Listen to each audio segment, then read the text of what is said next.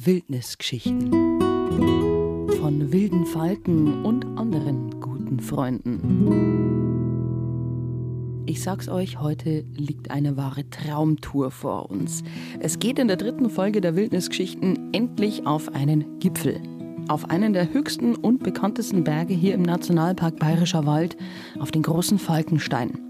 Vom 775 Meter hoch gelegenen Weiler Scheuereck wandern wir auf den 1315 Meter hohen Volkerstor, wie die Einheimischen hier sagen. Und diese Wanderung hat's wirklich in sich. Mit dem Höllbach-Gespreng durchqueren wir nicht nur eines der schönsten, sondern auch anspruchsvollsten Wandergebiete im Bayerischen Wald. Und mit dem Falkenstein Schutzhaus wartet am Ende auch noch eine kulinarische Belohnung. Noch haben wir aber einige Kilo und Höhenmeter vor uns, die ich freilich nicht allein erklimmen muss. Nationalpark Rangerin Judith Dahlke wartet schon am Ausgangspunkt der heutigen Tour in Scheuereck. Von der Aussichtsplattform oberhalb des Hirschgeheges genießen wir schon am frühen Morgen die herrliche Aussicht auf die Nationalparkwälder. Ja, das ist schon eine besondere Stimmung. Gell? Also da ist unser bayerischer Wald schon ganz was Besonderes. Nicht umsonst haben wir eins der Hauptausflugs- und Wanderziele.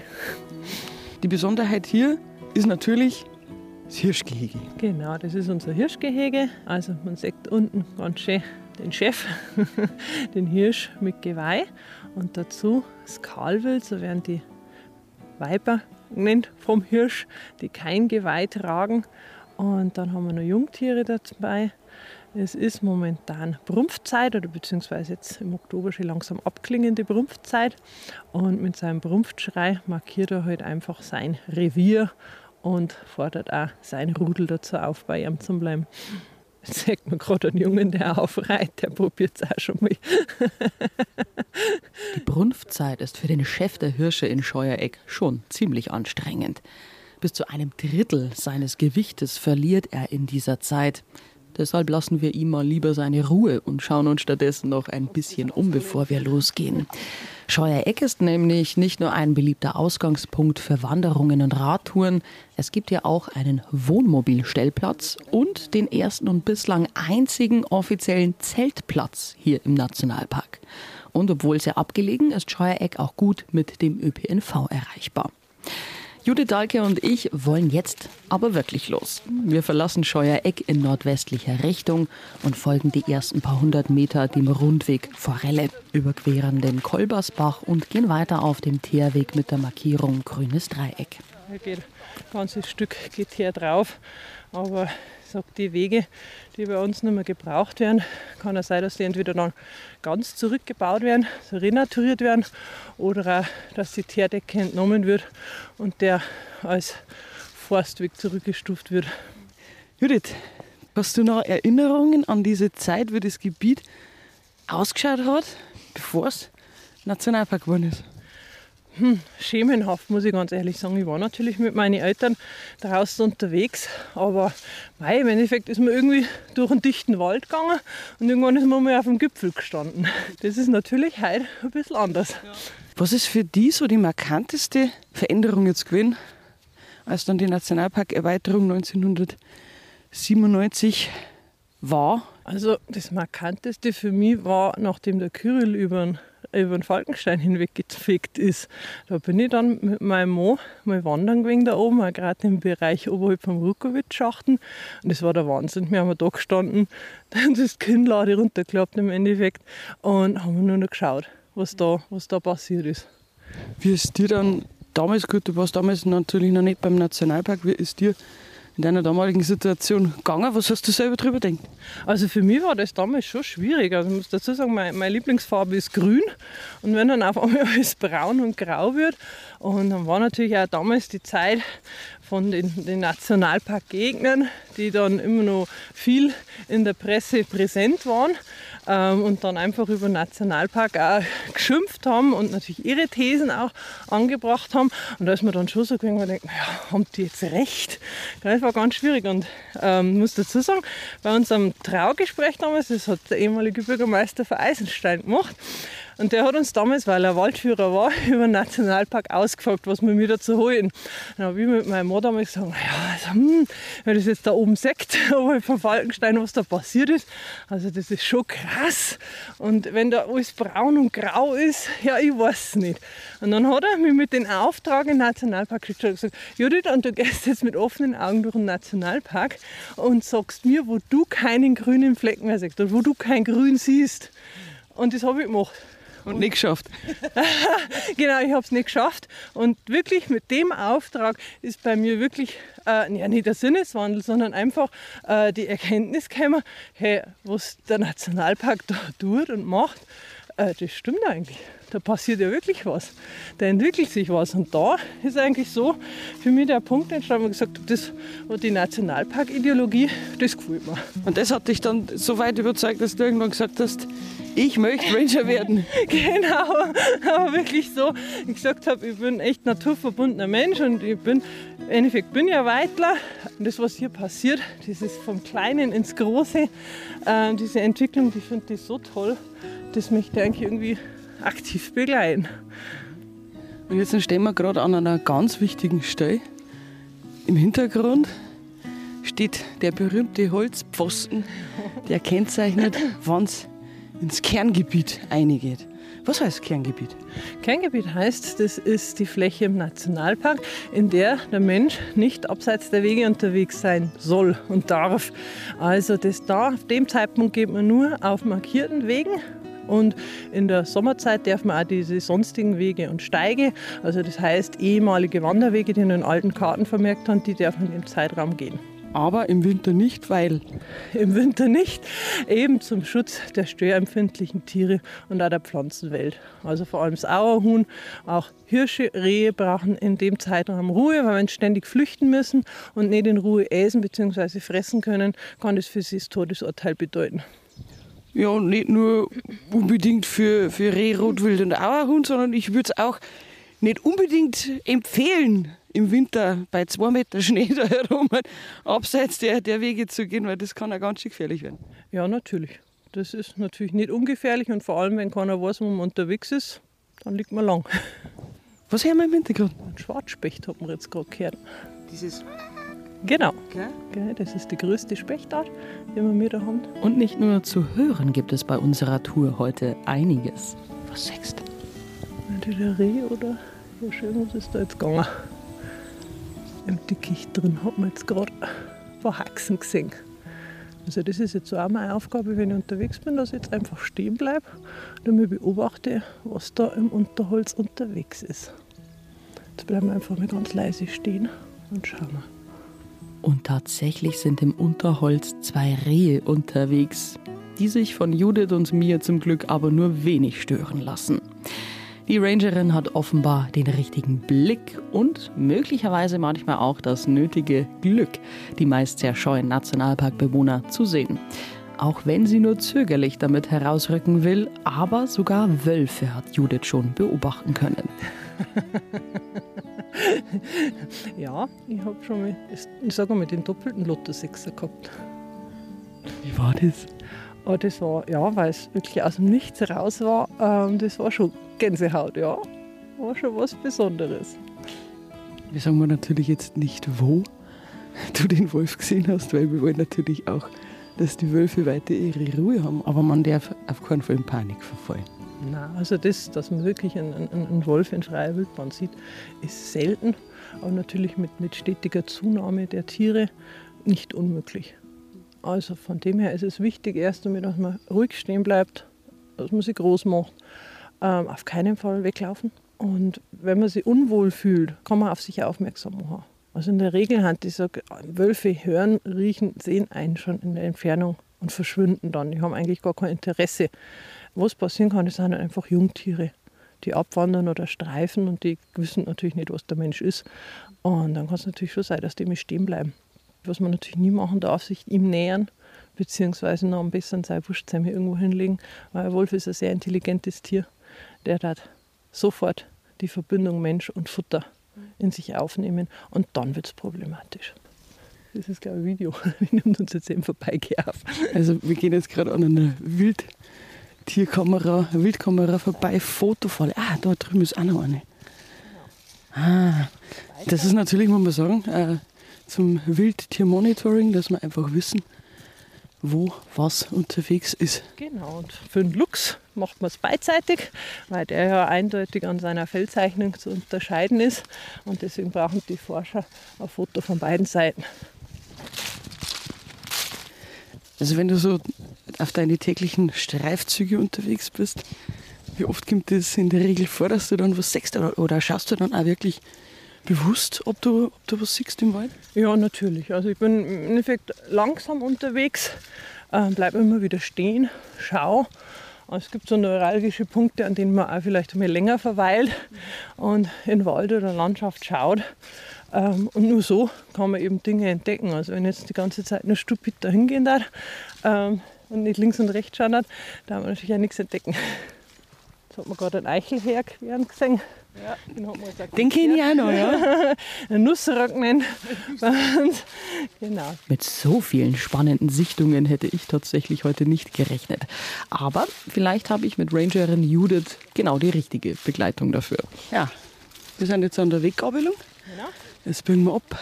Jetzt biegen wir ab Richtung Höllbach und gehen wir da in der Schlucht entlang rauf zur Höllbachschwelle. Eines der interessantesten Gebiete überhaupt bei uns im Nationalpark. Weil eines der unberührtesten. Zwar hat es natürlich auch hier die jahrhundertelange Nutzung der Wälder als Bau- und Brennstofflager gegeben, aber aufgrund des teilweise extrem schwierigen Geländes war das hier nicht so intensiv möglich wie andernorts. Entsprechend ursprünglich sind auch die Wälder entlang des Höllbachs geblieben. Der Bereich hier in, im Höllbach gesprengt oder beziehungsweise unten am Höllbach ist wirklich einzigartig. Also ich habe voll verschiedenen Baumbestand drin. Man sieht eine riesengroße Tanne. Ja. Erkennt an den Zapfen, die nach oben stehen, im Gegensatz zu den Fichtenzapfen, die ja nach unten hängen und auch im Ganzen runterfallen. Ähm, das ist wirklich schon ein schönes, große, ein schönes Exemplar. Dann haben wir zwei Buchen, wir haben Ahorn da herin, wir haben Ulmen. Also das ist ein Hangschluchtenwald, das ist schon was Besonderes, vor allem weil es halt klimatisch da herin, es hat viel Nebel, es ist kalt, es ist nass. Es friert leicht herin. Das müssen die Bäume auch abkönnen. Und wenn du genau hinschaust, das siehst du bei manchen Bäumen so, dass die wegen so, so L-Form machen, also dass sie wegen so, so einen Bauch unten haben, also ja. wegen nach außen drücken. Ähm, das ist so ein Säbelwuchs, der entsteht durch den Schneedruck. Das ist auch so eine Besonderheit, die man eben da in dem Bereich gut sehen kann. Ein weiteres Rätsel gelöst. ja, für, für, fast alles gibt es eine Erklärung, aber doch auch nicht für alles. Noch nicht. Ja. Aber unsere Forschung ist fleißig und arbeitet ist fleißig, aber die Natur lässt sich natürlich nicht alle Geheimnisse entlocken und das ist auch gut so. So bewahrt sich der bayerische Wald also von ganz alleine eine gewisse Mystik, die man hier am Höllbach auch gut nachspüren kann. Flott sind Judith und ich heute unterwegs und so haben wir das erste Zwischenziel des Tages gleich erreicht, die Höllbachschwelle. Ein weiteres Relikt der früheren Holzwirtschaft unterhalb des großen Falkensteins, die sich die Natur aber immer mehr zurückerobert. Ja, es ist schon ein besonderer Ort, vor allem weil man nicht damit rechnet, wenn man jetzt da über, über den Höllbach hochkommt, dass man auf einmal vor so einer Schwelle, vor so einem, so einem Weiher steht. Gell?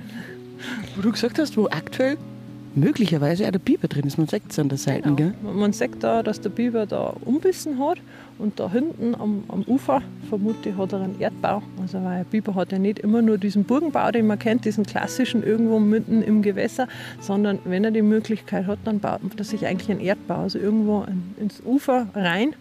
Ähm, und ich vermute mir, dass er sich da hinten was gebaut hat. Danke dir, Judith. Es hat mich sakrisch gefreut, dass wir zwei heute miteinander gegangen haben, die Stickel. Was tust jetzt du heute noch? Als, als Ranger ist ja dein Tag noch nicht vorbei. Da ist eine Stunde Wandern ja eigentlich nichts. Nein, mein Tag ist tatsächlich heute noch nicht vorbei. Ich habe heute noch ein bisschen eine Wegstrecke vor mir. Wir werden ein bisschen schauen, was sie tut, rundum und um, um die Höllbachschwelle. Und dann werde ich wahrscheinlich noch ein bisschen Bibermonitoring machen, weil jetzt im Herbst schauen wir eben wieder, wie die Biberbestände bei uns im Nationalparkgebiet haben. Da wird der in der Höhlbachschwelle natürlich auch gleich mit erfasst. Der wird natürlich gleich mit erfasst. Übrigens, so als Tipp zwischendurch. Wenn Sie selber mal mit unseren Nationalpark-Rangern auf spannende Touren gehen möchten, auf der Nationalpark-Homepage finden Sie das ganze Jahr über ein großes Angebot an Führungen mit unseren Rangern und Waldführern. Nach einer kleinen Verschnaufpause geht's jetzt auf den anspruchsvollsten Teil der heutigen Wanderung, das Höllbach-Gespreng. Eines im wahrsten Sinne des Wortes versprengtes Gebiet. Zahlreiche mächtige Felsen und Urwaldriesen ragen aus dem teilweise extrem steilen Gelände. Und weil der Mensch hier auch schon früher an seine Grenzen gestoßen ist, konnten viele auch seltene Arten überleben. Und um die kümmert sich auch Nationalparkmitarbeiter Jochen Linner. Ja, das Hellbachspring ist eines von unseren alten Naturschutzgebieten, das schon seit 1940 unter Schutz gestellt ist. Da treffen sich ganz viele verschiedene Waldgesellschaften und Vegetationstypen. Das ist ein richtiger Hotspot für die Biodiversität, weil eben so viele verschiedene Lebensräume zusammenkommen. Wir haben auch noch drei Bäche herin, die dann zum Höllbach zusammenfließen.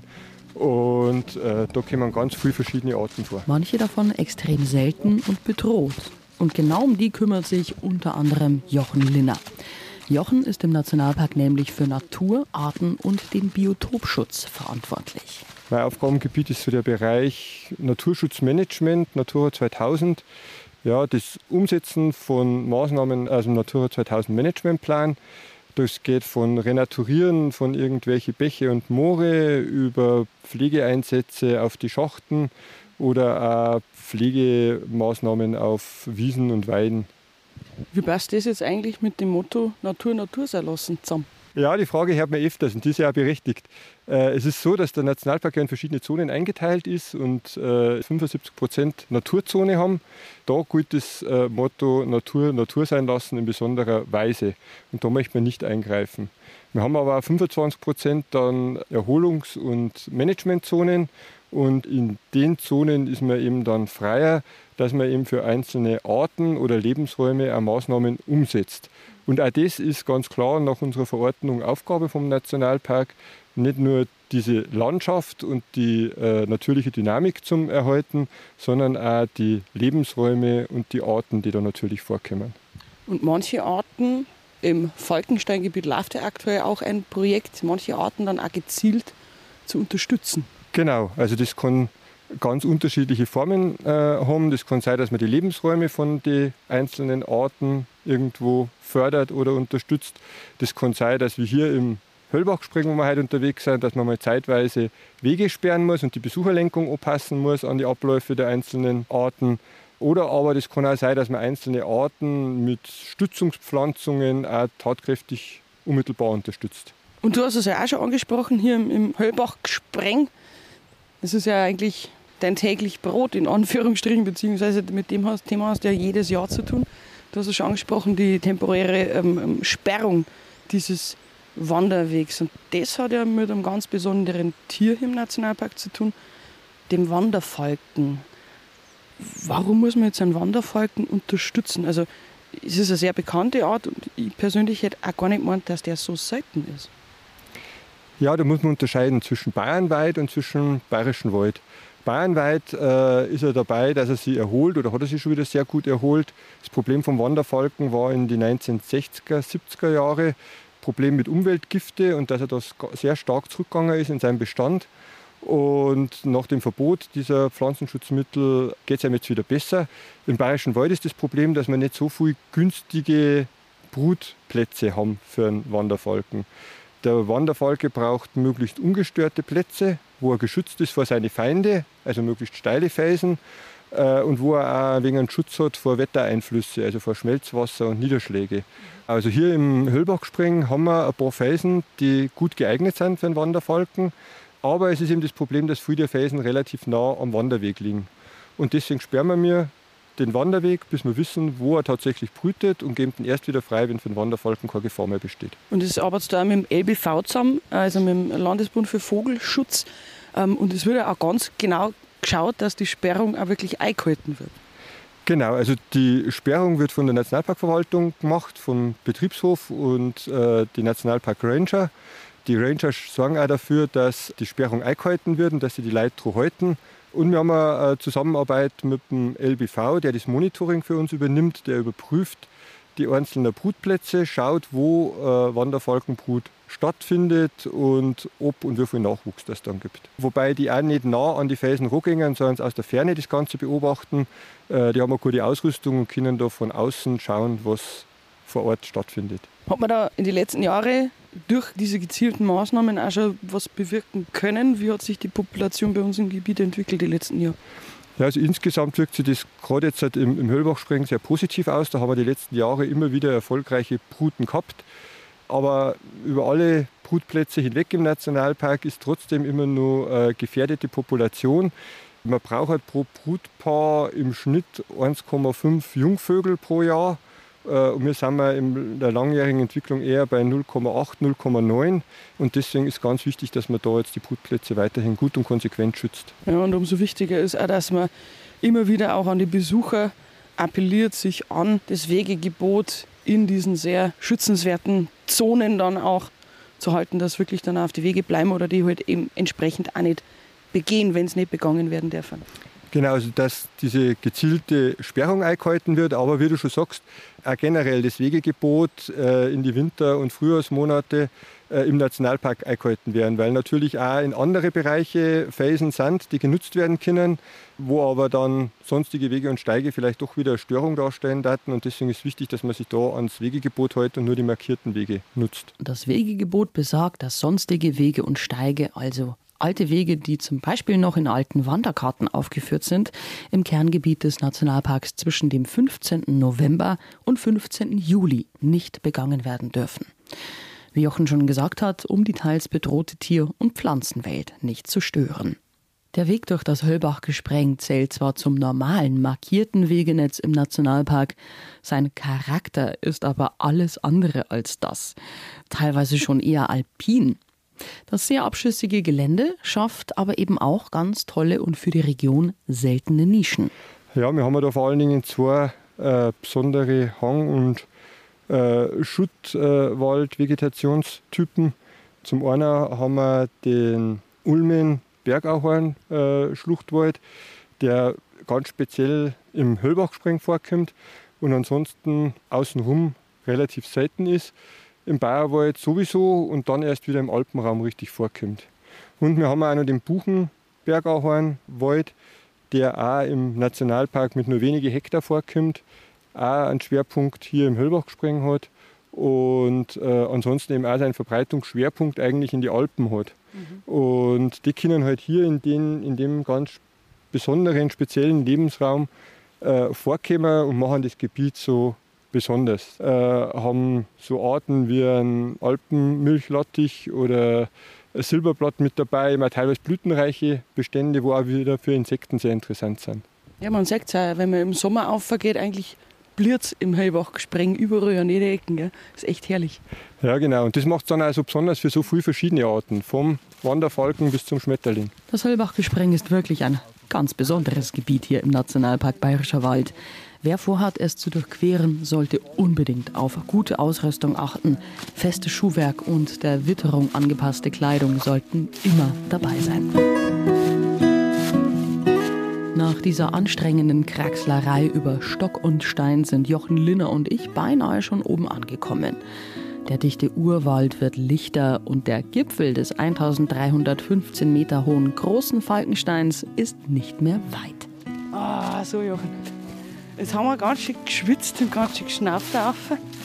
Selber gesprengt. Es ist wirklich ein sehr sportlicher Weg. Und ich weiß nicht, eine Brotzeit haben wir uns jetzt dann im Schutzhaus redlich verdient, oder, da die sagen? Denke ich auch, ja. Bevor es die wohlverdiente Brotzeit gibt, machen Jochen Linner und ich aber noch einen kurzen Abstecher zum Gipfelkreuz des Falkensteins und genießen die herrliche Aussicht auf die anderen umliegenden Gipfel der Bayerwaldkette, wie zum Beispiel den Großen Rachel oder auch den höchsten Berg der Region, den Großen Aber.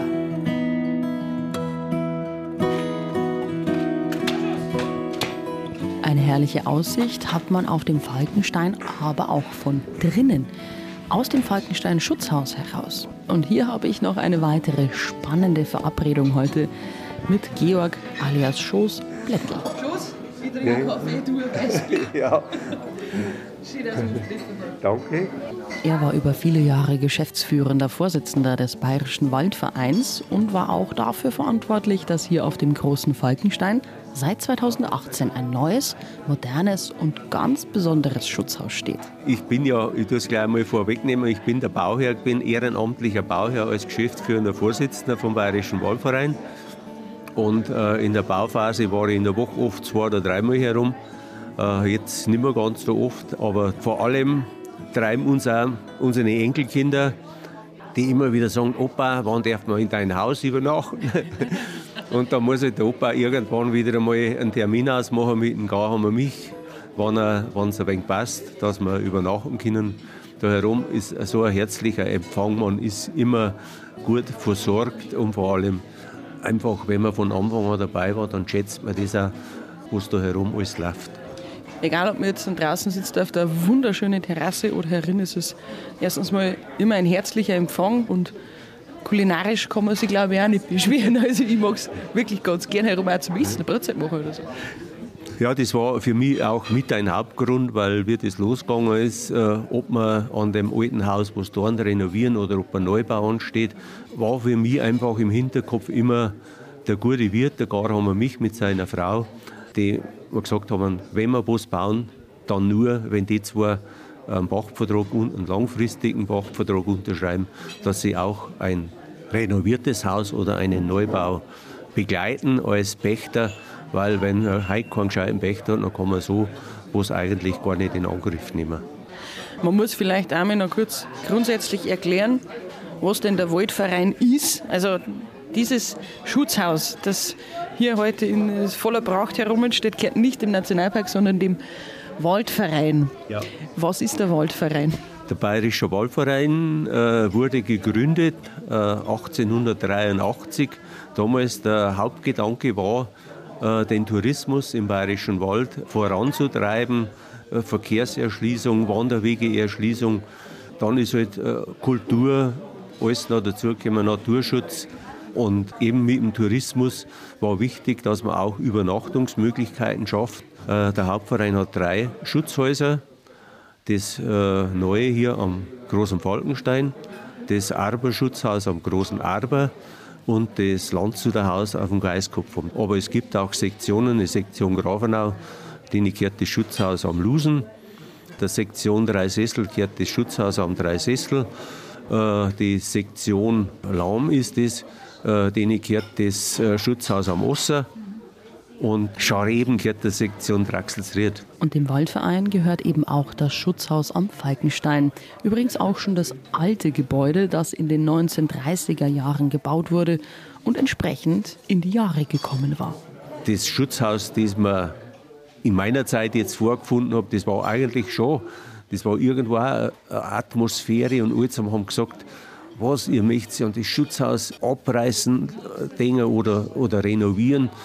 Es hat auch Leute gegeben, die haben gesagt, ja, da schauen wir noch, bevor es ihr da in die Planung geht, dass das unter Naturschutz gestellt wird, unter Denkmalschutz, dass ihr da nichts da könnt. Das waren die Eingefleischten, die gesagt haben, das muss erhalten bleiben. Aber nachdem sie auch schon langsam da mitgekriegt haben, wie marode der Zustand war, unten der Keller bruchstark mauert, Feuchtigkeit zwischen einem Keller, zwischen die Bruchstor und dem Linoleum in der Gaststube ist halt der, das ganze Holz, die ganze Holzkonstruktion morsch geworden.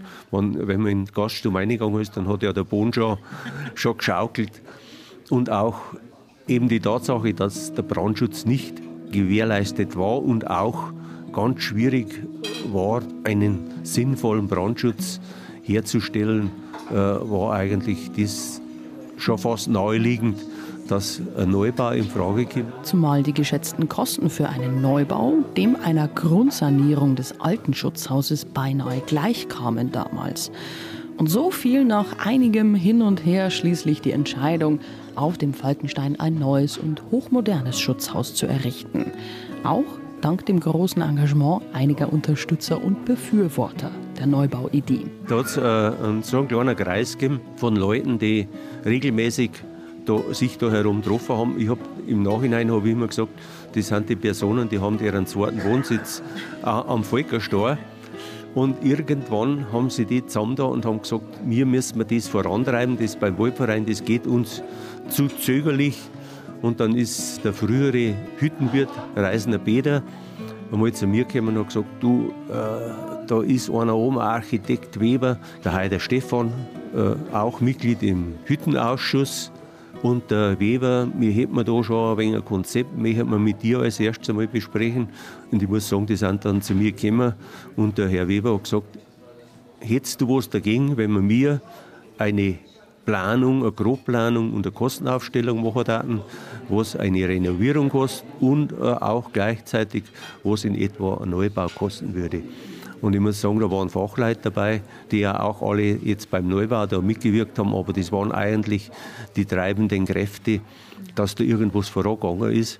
Und dann innerhalb kürzester Zeit haben wir eine Grobplanung gehabt und es hat sich herausgestellt, eine Renovierung vom alten Schutzhaus würde ca. 1,5 Millionen kosten und äh, ein Neubau 2 Millionen. Aber wie sollte ein gemeinnütziger Verein Baukosten von 2 Millionen Euro stemmen? Nur durch die Unterstützung der Waldvereinssektionen und Mitglieder, Spenden und Fördergelder wurde das möglich. Und der ursprüngliche Plan für das neue Schutzhaus wurde nochmal abgeändert, was die Baukosten nochmal um rund eine halbe Million Euro verringerte. Und so konnte 2018 schließlich der Spatenstich für dieses besondere Schutzhaus erfolgen. Wir haben im April haben wir einen Eingabeplan eingereicht. Im Juni war Spatenstich und so ist es dann wirklich Schlag auf Schlag gegangen. Aber die Idee, wie das Haus ausschauen soll, ist in erster Linie die Idee von Max Weber gewesen und der das durchplant hat. Und es war auch so auf dem Berg herum äh, wieder alles mit Holz machen. Äh, der Keller den hätten wir sowieso außerbetonieren müssen und ab der Kellerdecke ist ja sowieso das Massivholz. Das sieht man zwar nicht, weil da herin die schöne Holzverkleidung ist, aber oben drüber ist alles Balkendecke. Es ist Altes und Neues gemeinsam entstanden. Und es fügt sich gut in die Landschaft ein und wenn man herin sitzt und ein gutes Wetter ist, ja. da sechst du bis in die Alpen aus. Ja, das ist natürlich äh, auch gleich wieder hat irgendeiner die Idee gehabt, das muss man in die Öffentlichkeit tragen. Der größte Fernseher Niederbayerns steht, steht am Volkerstor. Und äh, wie gesagt, das war auch so, die Leute, wenn einer kommen, das ist das Erste, dass sie an das Fenster hingehen, bevor sie einen Platz suchen, schauen sie mal von dem Fenster aus. Und das ist einfach äh, auf Neudeutsch ein Highlight für dieses Haus da herum. So einen gewissen Stolz auf sein Falkenstein-Schutzhaus, den hört man bei Georg Plättl schon ein bisschen heraus. Und natürlich will er mir als ehemaliger Bauherr das vollendete Werk noch genau zeigen. Angefangen vom Keller mit Lager- und Sanitärräumen bis hinauf unters Massivholzdach, in dessen besonders warmer Atmosphäre es sich als Wanderer oder Tagesgast wunderbar übernachten lässt. Warst du da schon mal herum? Nein, da war ich noch tatsächlich nicht herum. Ich liebe den Holzgeruch, das ist ja herrlich. Schön. Aber das sind jetzt die vier Bettzimmer. Zwei große Stockbetten übereinander, ja. gell? Ah, Sogar Doppelbett? Doppelbett. Äh, wenn ich aufgehe, dann lege ich aber Wert darauf, dass ich in einem von den zwei Zimmern bin, äh, mit nebeneinander Stockbetten. Und äh, die anderen sind nämlich auch Zimmer, wo wirklich zwei hintereinander und dann zwei übereinander Ah, wie gesagt, die sind natürlich die schön, auch mit der schöneren Aussicht erfahren. Ja, wenn du eh öfters herum auch nächtigst, wie schlaft es dann herum? Gut, ganz gut. Weil man normal auch ein bisschen äh, was drungen hat, da schläft man sehr wenig. Also der Ausblick ist wirklich fantastisch. Man ja. sieht oben bis Zwiesel. Ja, und ah, einfach, schon genial. Ja. Einfach das helle Holz, das ist einfach, für mich ist das das ist wieder Hüttencharakter. Es ist halt neu. Aber trotzdem ist es nicht ungemütlich. Durch das Ganze. Durch das Ganze, es ist einfach alles gemütlich da herum. Immerhin 40 Betten stehen den Gästen auf dem Falkenstein-Schutzhaus von Mai bis Oktober zur Verfügung. Mehr Infos, auch zu genauen Öffnungszeiten, stehen übrigens auf der Schutzhaus-Homepage. Es ist auf jeden Fall ein besonderes Haus, auf einem besonderen Berg, in einem ganz besonderen Schutzgebiet, dem Nationalpark Bayerischer Wald. Und eine Tour rauf zum Falkenstein lohnt auf alle Fälle, egal ob mit dem Rad zu Fuß oder im Winter auch mit Schneeschuhen oder Tourenskiern. Weitere interessante Routen gibt es wie immer natürlich auch auf der Nationalpark Homepage. Ich sage damit für heute Servus und gebe aber noch einen kleinen Hinweis auf die nächste Folge. Da lösen wir das Rätsel, was ein sogenannter Voidstier ist und wo sie hier früher ihre Spuren hinterlassen haben. Bis bald. Alle Folgen der Wildnisgeschichten gibt es auch bei Spotify und auf der Homepage des Nationalparks Bayerischer Wald.